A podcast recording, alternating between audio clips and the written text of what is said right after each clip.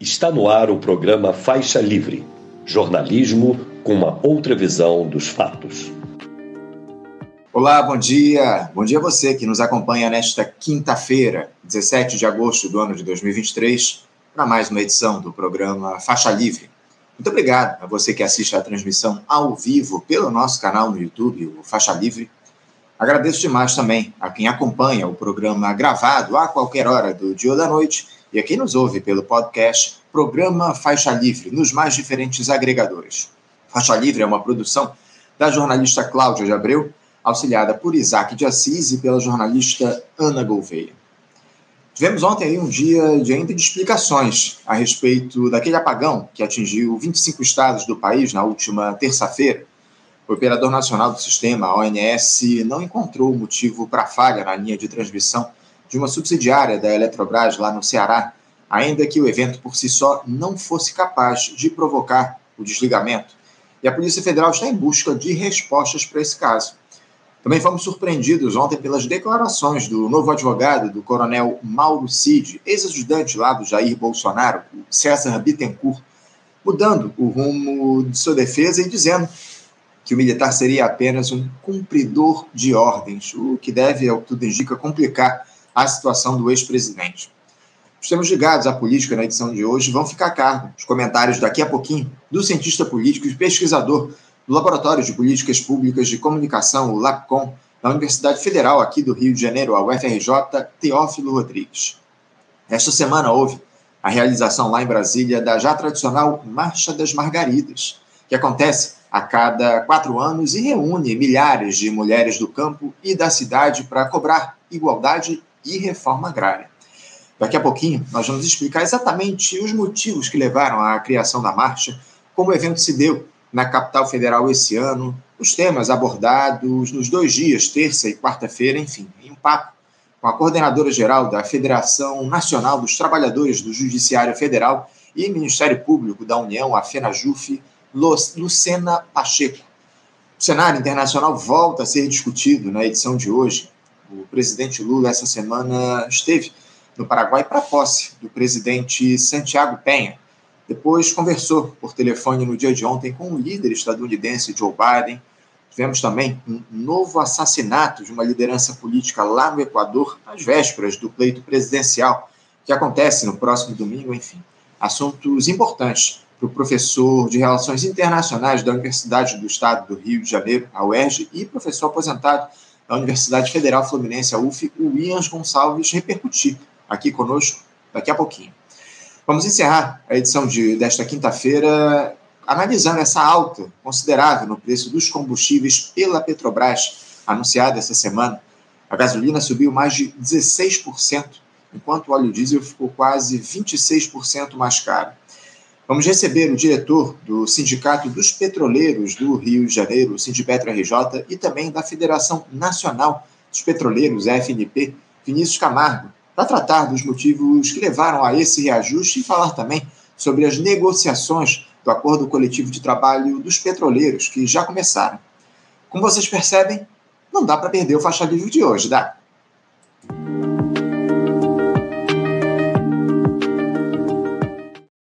Bom, gente, já tem aqui do outro lado da tela o nosso primeiro entrevistado da edição de hoje. Eu me refiro ao Teófilo Rodrigues. Teófilo, que é cientista político e pesquisador do LAPCOM, Laboratório de Partidos, Eleições e Política Comparada. Eu, eu inclusive, fiz a, eu li aqui de maneira equivocada o nome do LAPCOM. O LAPCOM é o Laboratório de Partidos, Eleições e Política Comparada lá da Universidade Federal do Rio de Janeiro, a UFRJ. Não é isso, Teófilo? Bom dia. É isso, Anderson. Bom dia. LAPCOM, o Laboratório de Partidos, Eleições e Política Comparada. Tá certo. Agradeço muito, Teófilo, a tua correção e a tua presença aqui conosco no nosso programa. Muito obrigado por você dialogar, manter essa discussão aqui com a gente no nosso Faixa Livre e analisar a realidade da política aqui no nosso país, o, o Teófilo. E a gente queria começar pelo seguinte: parece que o desembarque de aliados aí muito próximos do Jair Bolsonaro, aliás, aliados do, bar, do Jair Bolsonaro estão desembarcando no barco do ex-presidente. A grande verdade é essa. Esse barco aí está destinado a afundar no oceano e, e essa, esse desembarque aí foi iniciado, algo que tu nos diga, essa semana. Prova disso, Teófilo, são as declarações dadas pelo novo advogado do coronel Mauro Cid, aquele que era ex-ajudante do Bolsonaro. O César Bittencourt afirmou ontem que o seu cliente seria, acima de tudo, um cumpridor de ordens. Esse movimento se dá, Teófilo, na esteira do aprofundamento das investigações em torno do roubo e venda de peças do acervo da presidência da República, ao que tudo indica, pelo ex-capitão, que vão deixando claras as evidências de que Bolsonaro é o líder de uma organização criminosa. Teófilo, eu queria te passar a palavra logo para ouvir a sua avaliação sobre essa mudança de rota da, dos até então aliados do ex-presidente. Você acha que o instinto de defesa deve passar, aliás, o instinto de sobrevivência deve passar a falar mais alto à medida em que os argumentos vão rareando, Teófilo? Com certeza, parece que é isso que está se apresentando. No primeiro momento, o Malocid tinha um advogado que parecia mais interessado em defender não ele, mas sim é, o ex-presidente Jair Bolsonaro.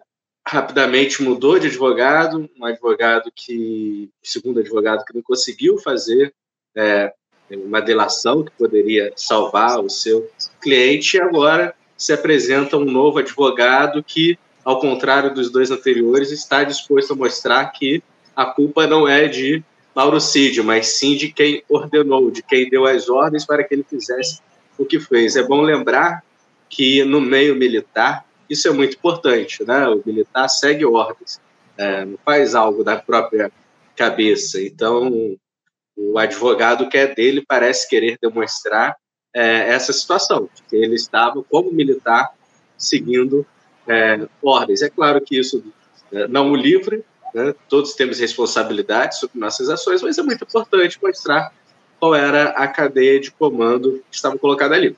E essa nova informação, inclusive, já repercutiu no mundo político. Né? A senadora Lisiane Gama, que é relatora da CPMI, já demonstrou interesse é, após a, o anúncio, as declarações desse novo advogado, já demonstrou interesse em convocar novamente Mauro Cid para a CPMI. É bom lembrar que no primeiro momento, quando ele foi, ele não falou nada. Eu lembro que a, Jandira, a deputada Jandira Fegali perguntou qual é a sua idade? Ele não posso responder. Uhum. Né? Ficou calado, ficou mudo, não quis falar nada. Então, a, a, a, pretensão da relatora agora é ver se com esse novo advogado, Mauro Cid tende é, a falar, tende a ir para a CPMI e relatar que de fato sabe. Eu só registraria aqui que isso não é incomum. É, se no mundo, é, digamos assim, da centro-esquerda, né, onde há uma certa convicção nas suas batalhas, se mesmo nesse mundo, é, Palocci, quando Palocci, alguns anos atrás, para se proteger, delatou né, e falou, inclusive coisas que depois se comprovaram em verdades, mas falou para limpar a própria barra, né, para não ser preso, para não levar a responsabilidade né, sozinho. Imagina com pessoas que não têm tanta convicção sobre o que fizeram, né? Então, é de se imaginar que nesse próximo período virão notícias novas por aí. É isso, é o que, é o que se espera. Acima de tudo, parece que esse Mauro Cid tem muito a dizer em relação a todo esse processo criminoso que foi colocado aí ao longo dos últimos anos no nosso país, porque evidentemente isso não se resume ao caso das joias, né? Há muita coisa ainda a se desvendar, a gente espera que as autoridades avancem nas investigações em relação a todos os crimes cometidos pelo Jair Bolsonaro e sua turma, né? Porque esse caso das joias aí, para te eu te confesso que é o mínimo em relação a todo o mal que o Bolsonaro fez para o país ao longo dos últimos quatro anos. Tivemos aí mais de 700 mil mortes pela pandemia, boa parte delas estão nas costas aí do Jair Bolsonaro por todo o negacionismo dele durante esse período, enfim. Agora, o, o, o falando ainda um pouquinho sobre esse episódio aí das joias, quem parece que deve seguir ao lado do Bolsonaro até o fim, e eu digo parece, é esse advogado dele, o tal do Frederic Wassef, uma figura lá muito exótica, para dizer o mínimo. Ele que já escondeu o Fabrício Queiroz em sua casa, foi responsável por recomprar o Rolex vendido nos Estados Unidos para devolver às autoridades brasileiras depois de dizer que nunca tinha visto o relógio. Chegou a afirmar que o Estado deve a ele 300 mil reais pela aquisição da peça, algo absolutamente inacreditável. Eu tenho dito aqui, ô, ô Teófilo, que o, se há alguém com histórico de atleta no bolsonarismo é esse Frederico Wassef, né? Tal a ginástica retórica que ele faz para tentar livrar o Bolsonaro desses rolos. É digno aí de medalha olímpica. Como é que você vê essa figura no enredo criminoso montado pelo ex-capitão, o Teófilo? Essa, até aqui, fidelidade canina dele, tem limites? Não tem como saber até onde irá essa fidelidade canina de Wassaf, mas o que, o que parece é que, é, diferente de Mauro Cid, que talvez fosse é, um cumpridor de ordens do seu comandante em chefe, o Assaf parece ser, muitas vezes, alguém que organiza as coisas ao lado de, de Jair Bolsonaro, de fato. Né? Parece um articulador. É, ele contou por conta, por conta própria, foi para os Estados Unidos, supondo que seja a verdadeira narrativa, a própria narrativa é muito esquisita, né? Então ele foi por conta própria para os Estados Unidos para comprar uma joia de volta que o presidente porque é tudo muito bizarro, é tudo muito esquisito. O presidente da República que se recusa a fazer a transmissão de posse vai para outro país, e nesse outro país ele vai numa joalheria vender as joias que ele ganhou. É tudo muito esquisito. Mas mesmo nessa esquisitice toda, o próprio Assaf diz: eu fui lá na joalheria comprar essa joia. Então, ele, é, é, se é o que ele está dizendo, ele não seria só um cumpridor de ordens, embora também muitas vezes possa ser mas é também um articulador, é alguém que está preocupado com aquele campo político, com aquela família, enfim. Então ele está num, num, eu diria que está num momento distinto do próprio do, do próprio Mauro Cid. Ele certamente tem muito a dizer, tem muito a dizer, mas é só quando a justiça chegar de fato até ele que teremos essas respostas. Né? E parece que a justiça já está chegando. Inclusive, ontem a notícia de que a Polícia Federal, não só a Justiça, mas as investigações, a Polícia Federal fez um pedido para o FBI nos Estados Unidos é, investigarem a passagem de Wassef Kulassi, a câmeras, com quem ele foi, com qual dinheiro ele comprou é, a tal joia, enfim. Então, parece que em algum momento chegará até ele, sim, e a forma como ele fala a forma como ele tem se apresentado nos últimos dias já demonstra que há um certo, uma certa preocupação, né? um certo desespero de que as coisas estão se aproximando dele. Não, não tenha dúvida, não. A grande verdade é que a polícia, de alguma forma, já chegou a esse sujeito, o nome dele está lá no documento de recompra dessa, daquele Rolex, enfim. É, é tudo muito lamentável. A gente espera, acima de tudo, que essa figura acabe revelando o que ele sabe em relação a todo esse episódio, porque está na cara que isso tudo é, que, que, aconteceu se deu a mando, evidentemente, do Jair Bolsonaro, não há dúvidas. Agora, caso o, o, o Bolsonaro seja abandonado pelos seus velhos aliados, o Teófilo, como se configura, é o que está colocado aí pela frente, pelo que a gente tem observado. Você acredita que o ex-capitão vai naufragar sozinho? Ele não vai abrir a boca para tentar levar consigo, especialmente aquelas figuras mais ligadas à política, tipo o Ciro Nogueira, o próprio Arthur Lira. Esse pessoal tem o que temer a partir do avanço dessas investigações, Teófilo?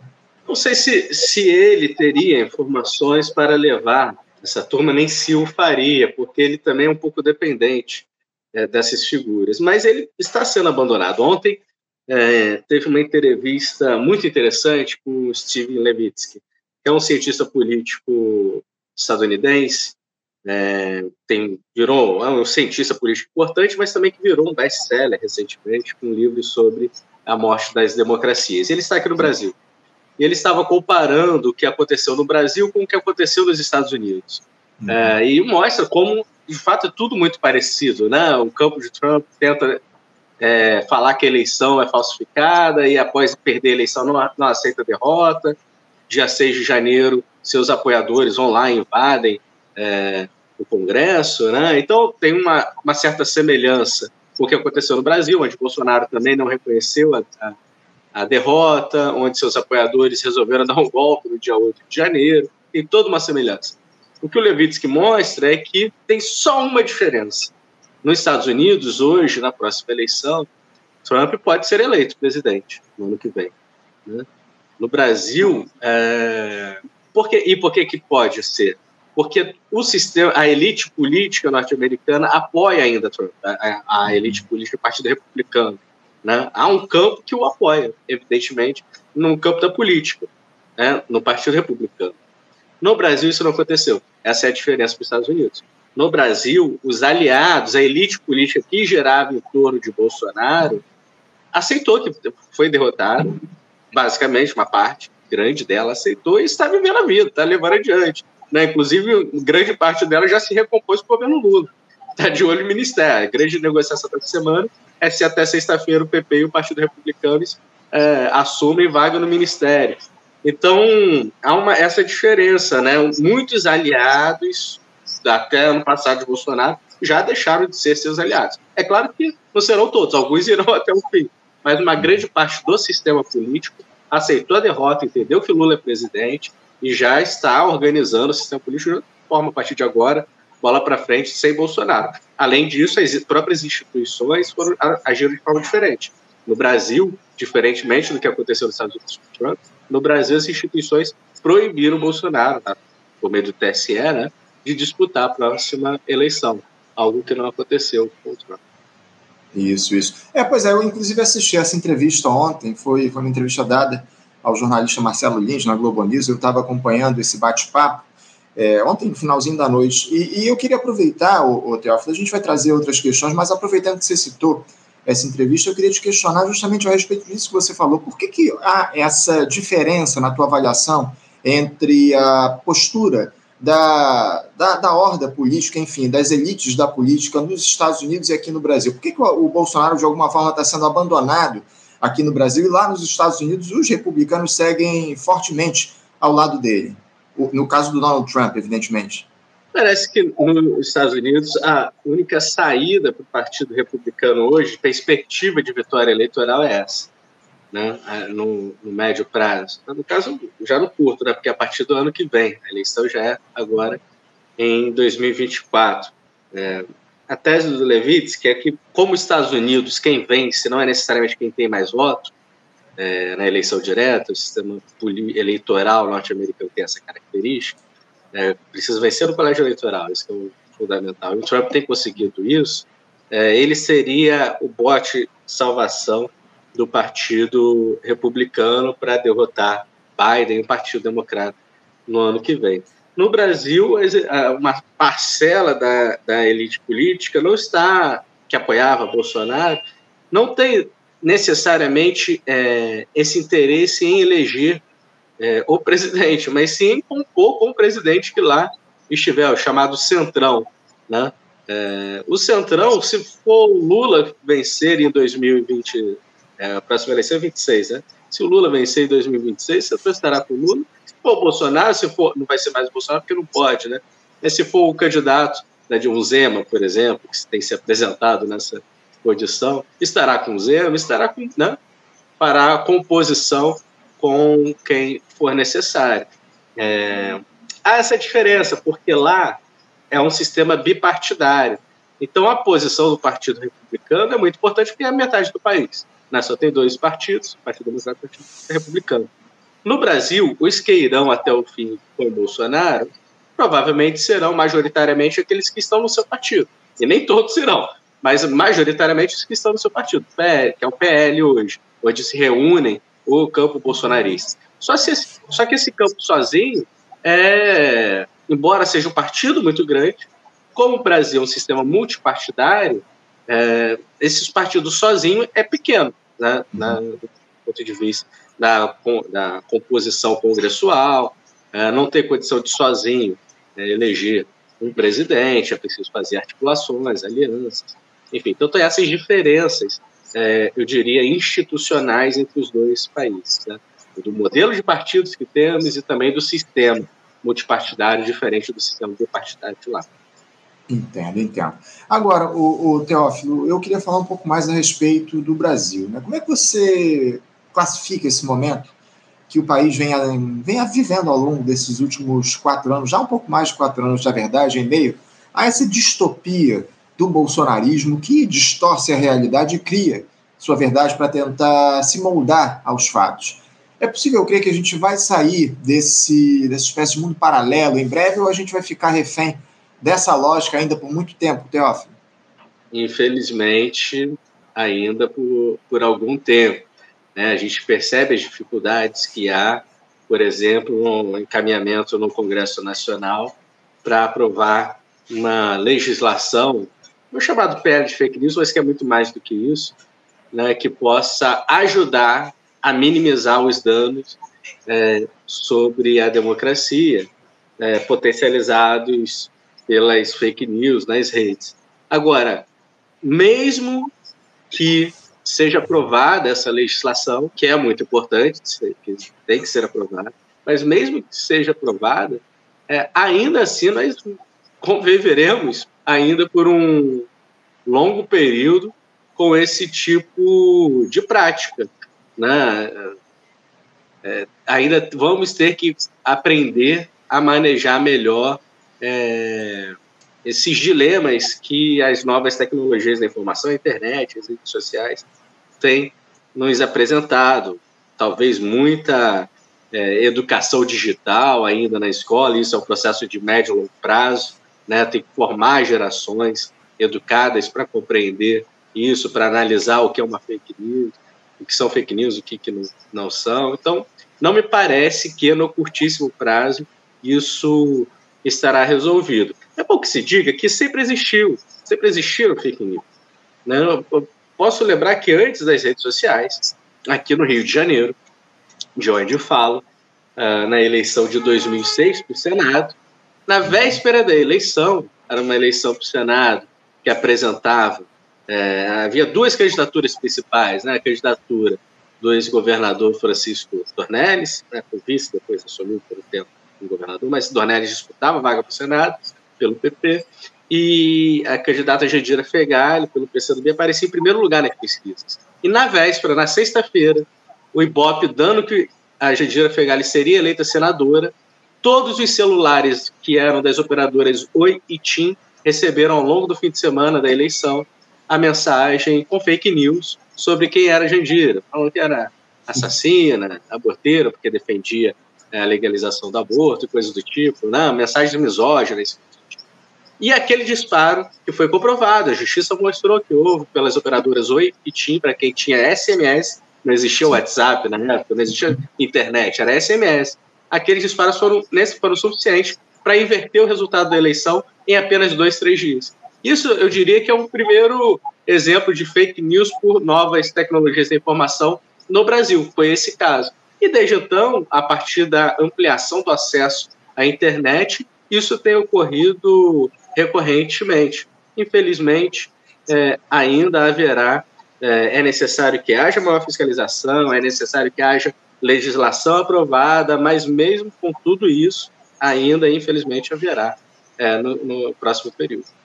É, é o drama que está colocado, né? O drama da nossa da, da, atualidade, que é justamente esse das fake news que são é, compartilhadas pelas redes, enfim, um, fácil, um acesso muito fácil a essas informações, a, muito fácil compartilhar esse tipo de informação e é o grande problema que a gente vai enfrentar ao longo dos próximos anos. É o que está colocado. Infelizmente, a gente vai precisar, acima de tudo, de ter fiscalização, de ter uma regulação dessas redes, mas ainda assim essa essa influência das redes das fake news no debate público, debate político aqui do nosso país, algo que tudo indica, ainda seguirá por bastante tempo. Eu queria falar agora um pouco, o, o Teófilo, sobre o governo Lula, propriamente dito. Porque ontem a gente teve a divulgação de mais uma pesquisa Quest, que mostra aí que a aprovação do petista entre a nossa população cresceu quatro pontos percentuais em relação à última aferição, dois meses atrás, saindo de 56% para 60%. O número de brasileiros que reprovam a atuação do presidente da República caiu 5%, sendo agora de 35%. É o melhor índice desde o início do terceiro mandato do Lula. Falando sobre a gestão propriamente dita, o, o Teófilo, também houve uma melhora na percepção dos brasileiros. 42% da população avalia a atual administração como positiva, ante 37% no último levantamento enquanto 24% disseram ver como negativo o trabalho do governo Lula. A taxa estava em 27% no mês de junho.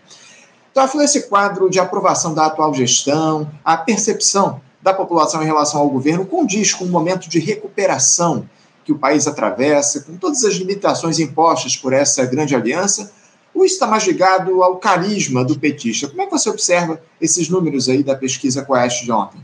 Me parece as pesquisas mostram que o crescimento foi em todas as regiões, inclusive em, região, em regiões onde tradicionalmente Bolsonaro era mais forte, como o Sul. Uhum. Né? Mesmo lá a avaliação do presidente subiu. é, também né, em todas as religiões, né, é, porque havia um maior, é, maior rejeição de Lula entre os evangélicos, isso tem diminuído.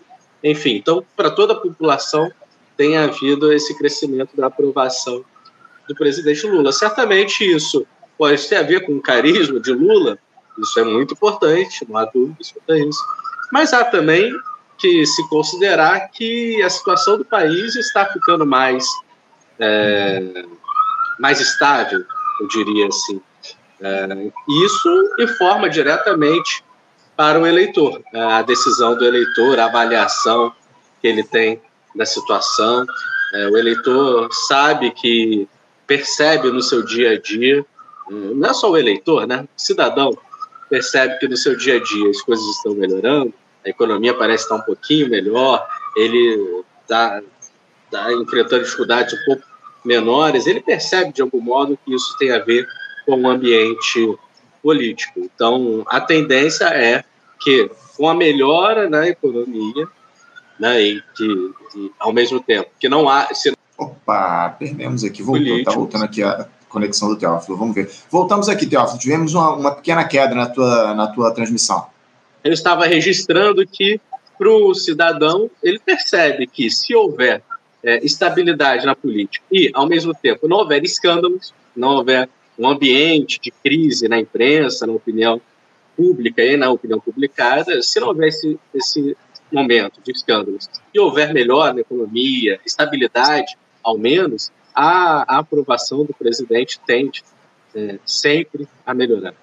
É, é o que parece, né? Pelos números estão colocados, acima de tudo pelo desempenho do governo. E eu queria te questionar justamente a respeito disso, o, o Teófilo. O governo Lula ele tem, ele disse ao que veio, ele tem correspondido às expectativas, porque a ideia era justamente lá, durante a campanha eleitoral, única e exclusivamente derrotar o bolsonarismo. Né? Até um, um, um programa de governo mais efetivo não foi apresentado durante a gestão. Lula foi meio que eleito só para tirar o Jair Bolsonaro do Palácio do Planalto, né? Você sente que essa gestão ela está é, dando conta do recado, está cumprindo aquilo que prometeu, Teófilo? Bom, do ponto de vista de reestabelecer é, uma estabilidade política, certamente a recomposição de Lula com o Centrão, por exemplo, que deve se afirmar essa semana com a reforma ministerial para incorporar o PP e os republicanos.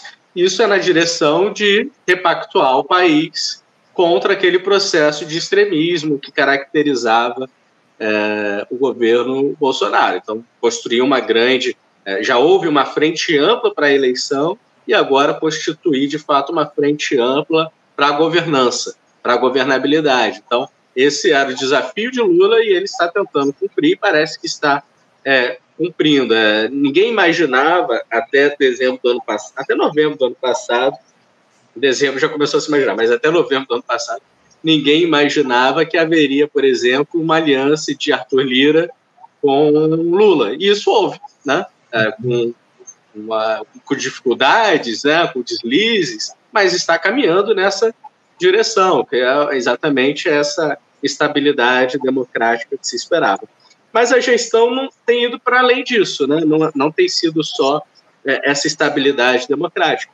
Há inovações, é, bom, inovações entre aspas, mas há é, políticas públicas se apresentando nesse novo período. Essa recente, o recente anúncio, que foi aqui no Rio de Janeiro, inclusive, ali no Teatro Municipal, na última sexta-feira, do novo PAC, né, alguns chamam de PAC Verde, PAC da Sustentabilidade, né, quase 2 trilhões de recursos entre públicos e privados para investimentos no país é, com forte teor é, ambiental, de transição energética. Isso é uma novidade. Podem ser recursos que estimularão é, adiante investimentos que estimularão adiante a economia, algo que não havia no último, não houve no Brasil é, nos últimos seis anos. Então, isso pode ser um, uma, um indício dessa, dessa nova governança, da nova política de governo que o Lula pretende implementar no próximo período. E aí, com isso, vem, junto desse SPAC, é, está interligado com um anúncio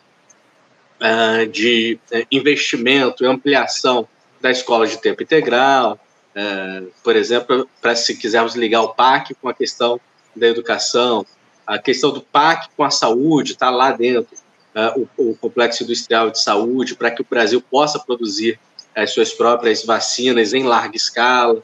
Então, é, me parece que, para além da estabilidade democrática, que aí a habilidade de Lula para construir a maioria que todo mundo já conhece, para além disso, há políticas públicas se desenhando para o próximo período, sim. É, você citou, o, o Teófilo, esses acordos aí que o Lula está tentando construir com um centrão, acima de tudo, né? E deve nomear ao longo dos próximos dias o André Fufuca lá e o Silvio Costa Filho em alguns ministérios aí, estão querendo o Ministério do Desenvolvimento Social, enfim, tem lá o, o Bolsa Família. A gente vai continuar analisando esses episódios, mas eu queria que você falasse um pouco a respeito do caráter dessas alianças. Se de alguma forma isso traz governabilidade para a gestão Lula. Por outro lado, o Teófilo, esse tipo de arranjo político não mostra que esse governo é apenas mais do mesmo, seguindo o mesmo, mesmo receituário que já foi aplicado ao longo dos últimos anos, em especial do Jair Bolsonaro, porque, como a gente eh, disse aqui, como você disse, o Arthur Lira, presidente da Câmara, apoiou o Bolsonaro no processo eleitoral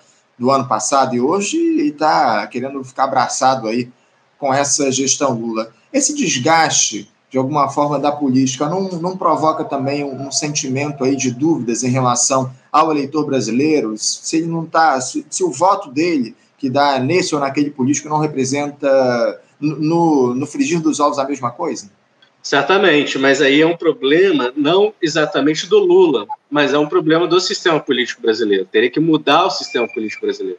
O sistema político brasileiro ele é, ele é caracterizado como um sistema de presidencialismo de coalizão. O que, que isso quer dizer? É, o Sérgio Abranches, que foi quem cunhou isso lá no fim da década de 80, no artigo para a revista Dados, ele fez uma análise comparada de diversos países. E o que, que ele descobriu?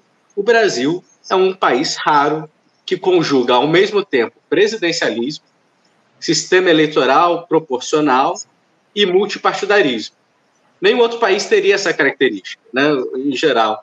Ou se, é, se tem um sistema multipartidário é porque é parlamentarista, ou se é presidencialista, tem um sistema bipartidário.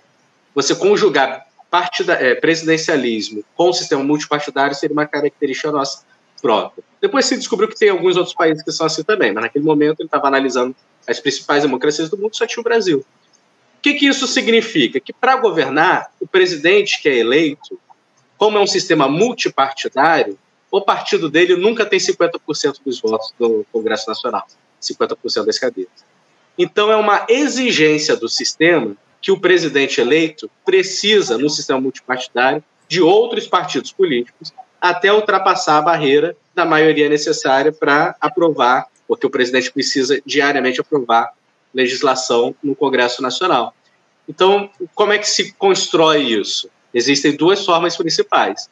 Uma é através do compartilhamento de poder no ministério, né? Então você vai, o presidente convoca os líderes partidários, partidos políticos mais é, próximos até conjugar, até construir aquela maioria, e esses partidos vão participar do seu ministério, isso é um instrumento, e o outro instrumento é emenda parlamentar. Como, mais recentemente, é, a partir do Eduardo Cunha, o Brasil passou a contar com as emendas impositivas, ou seja, é, necessariamente os parlamentares precisam receber as emendas parlamentares, aquele recurso público, é, é uma obrigação isso, tirou esse instrumento, essa ferramenta de construção de maioria do presidente. Qual foi a única que sobrou? O compartilhamento de poder junto aos ministérios. Então, se o Lula não quiser levar um impeachment amanhã, ele precisa fazer um ministério que não seja só do PT. Ele necessariamente precisa de outros partidos. E também não pode ser só com é, o PSB, com o PCdoB, com o PDT, porque esses partidos todos juntos têm 20%, 23% do Congresso Nacional. Ele necessariamente vai precisar buscar outros partidos para ultrapassar a barreira de 50%. É isso que a gente está vendo agora. É, é ruim? É, do ponto de vista do, do eleitor que votou no Lula e não queria exatamente? Pode ser, mas o sistema, é, o sistema político brasileiro foi construído pela Constituição de 88 desse modo, não só na de 88, na, na República de 46 era da mesma, da mesma forma.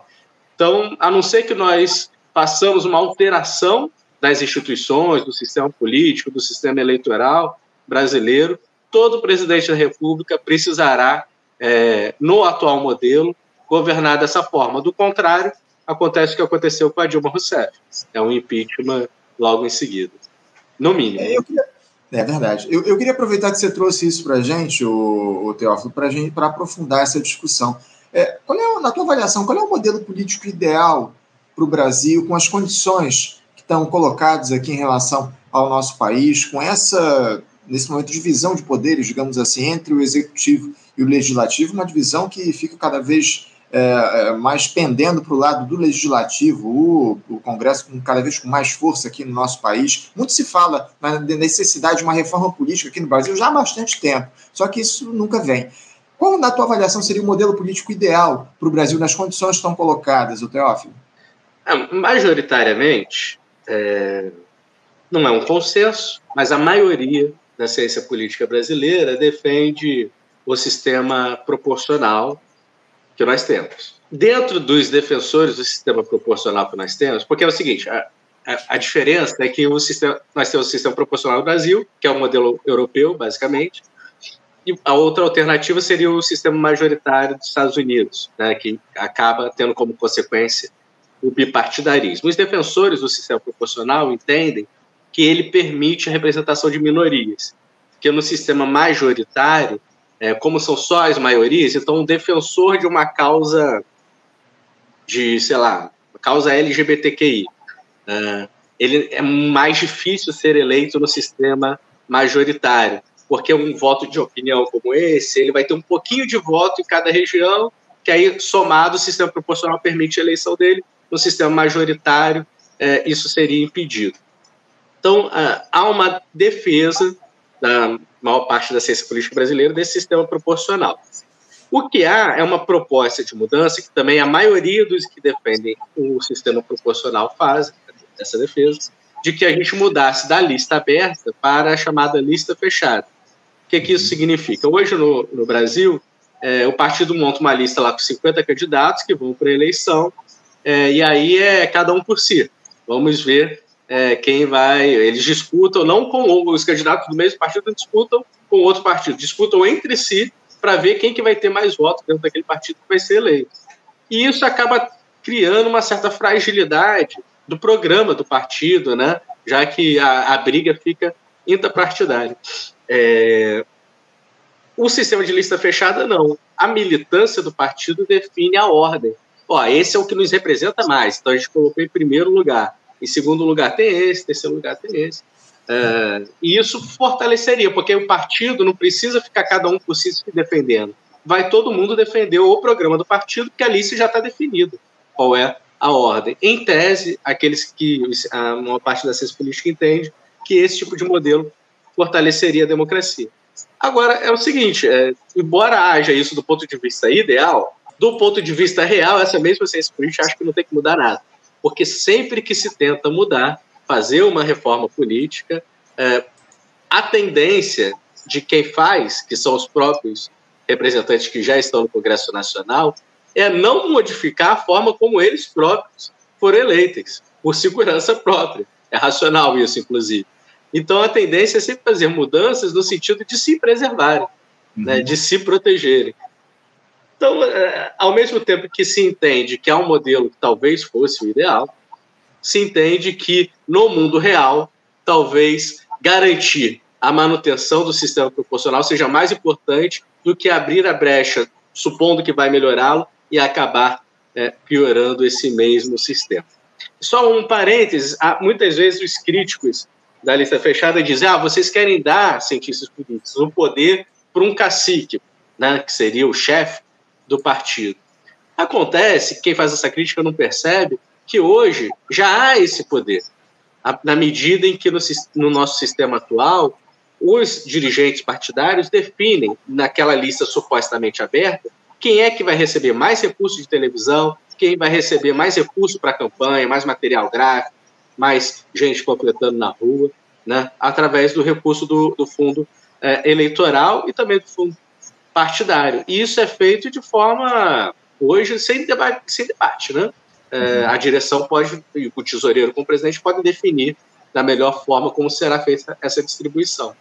No sistema de lista fechada isso não aconteceria, porque é, precisaria necessariamente haver uma assembleia com todos os filiados do partido para definir a ordem daquela lista. Então, é, a acusação que faz o sistema de lista fechada, na verdade, deveria ser feita ao próprio sistema de lista aberta de hoje. Mas isso é um debate mais, é, mais técnico, mais ideal, sobre o idealismo institucional, mas que no mundo real, é, hoje, não há muitas é, defesas na ciência política de que haja uma reforma de fato. Né? Porque o que se percebe é que, se houver, ela tende a ser mais para piorar do que para melhorar é, o sistema. É isso.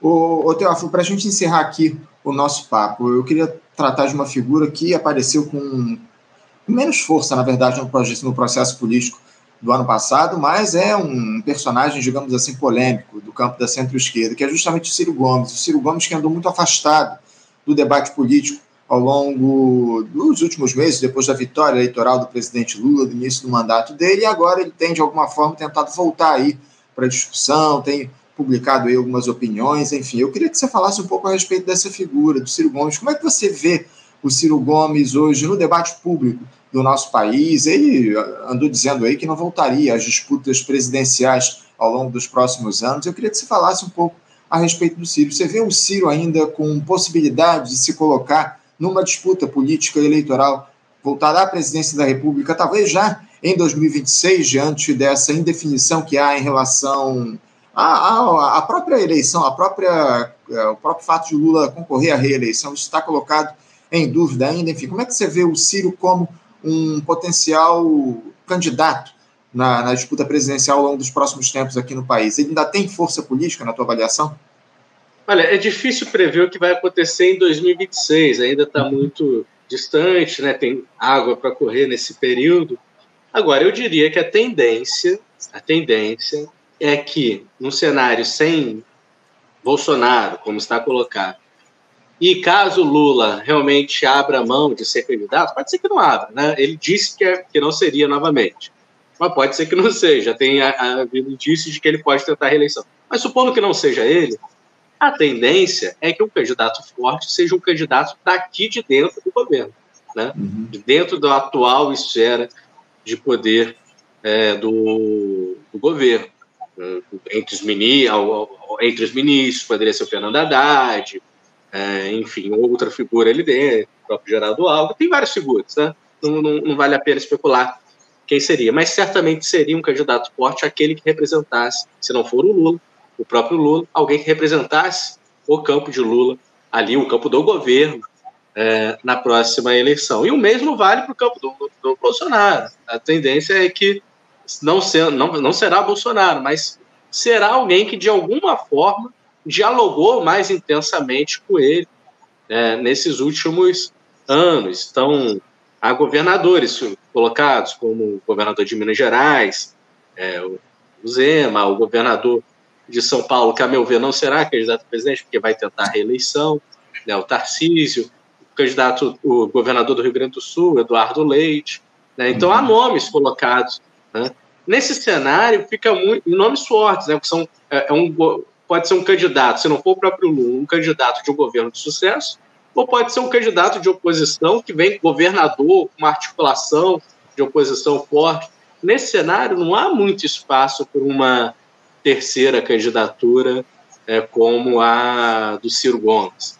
Né? Não, não me parece que haverá essa possibilidade para ele. Mas claro que tudo pode mudar daqui até lá, nunca se sabe se vai explodir algum escândalo, se a economia vai para o ralo por algum fator externo no próximo uhum. período, se vai vir uma nova pandemia, ninguém sabe o que vai acontecer. Mas mantida a tendência de hoje, não há espaço em 2026 para uma candidatura vitoriosa, é, de sucesso do Ciro Gomes. Mas, mas o Ciro, na tua avaliação, o, o Teófilo, para encerrar mesmo, ele tem desempenhado um papel efetivo na, no debate político do nosso país atualmente? Como eu citei, ele andou afastado, tem voltado aí para as discussões. Como é que você coloca aí a posição do Ciro na, no debate público do nosso país nesse momento? Ele não deveria ter atuando com mais força nesse momento. Enfim, eu não vejo ele dando entrevistas, está um pouco afastado no, nos, nos, canais dele e até publica aí algumas opiniões. Mas uh, o Ciro, de alguma forma, está um pouco afastado do debate público nesse momento importante que o país atravessa? Está, né? É uma pena, porque o Ciro é um quadro público preparado, teria certamente muito a contribuir com o país. É, uma das formas de se garantir a estabilidade democrática, a proteção democrática do país, é ter figuras, quadros políticos democráticos na, atuando na esfera pública. Então, uhum. é, é, certamente o Ciro é uma figura muito importante. E agora, é uma pena, porque nos últimos, desde a eleição, né, nos últimos meses todos, ele não tem participado do debate na esfera pública. Apareceu agora, essa semana, não foi para um debate na esfera pública, não foi para enriquecer, foi uma crítica dizendo que é, talvez é, a culpa do apagão tivesse sido do Lula, porque não teve coragem de estatizar a Eletrobras, mas foi assim, uma frase solta, não é assim que se constrói é, debate na esfera pública, que se constrói consensos, que se enriquece é, a, a, Constituição Democrática, enfim. É, seria mais interessante que ele tivesse uma, uma participação, como é um quadro preparado, que ele tivesse mais participação é, no debate público, na esfera pública, com informações, né, composições, certamente, pode ter suas posições polêmicas, mas coerentes, né, informadas, enfim. É, não é isso, infelizmente ele, ele desapareceu, de certo modo, do debate público e, assim, é, apenas aparecer com frases de efeito não, não ajuda, né? Seria uhum. necessário um pouco mais do que isso. É isso. Teófilo Rodrigues, eu quero agradecer muito a presença e sua participação conosco aqui no Faixa Livre de hoje. Muito obrigado por ter, ter conversado com a gente na edição de hoje, abrindo as entrevistas aqui no nosso programa. Eu desejo para você um ótimo dia e deixo aqui um abraço forte de toda a equipe do programa. Eu que agradeço o convite, um bom dia para todos e até a próxima. Obrigado, Teófilo. Até a próxima. Um abraço para você.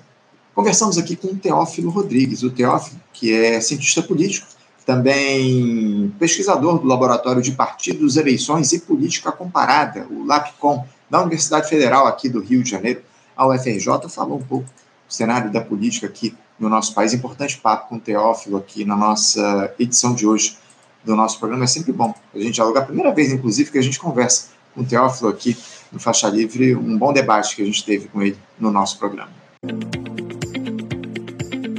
Você, ouvinte do Faixa Livre, pode ajudar a mantê-lo no ar. Faça sua contribuição diretamente na conta do Banco Itaú, agência 6157, conta corrente 99360, dígito 8. Esta conta encontra-se em nome do Sindicato dos Professores do Município do Rio de Janeiro e região, o Simpro Rio, uma das nossas entidades patrocinadoras, mas seus recursos são destinados exclusivamente para o financiamento do nosso programa. Você pode fazer sua doação de qualquer valor, utilizando também a nossa chave Pix, que é ouvinte@programafaixalivre.com.br. Sua contribuição é fundamental para a manutenção desta trincheira progressista no ar.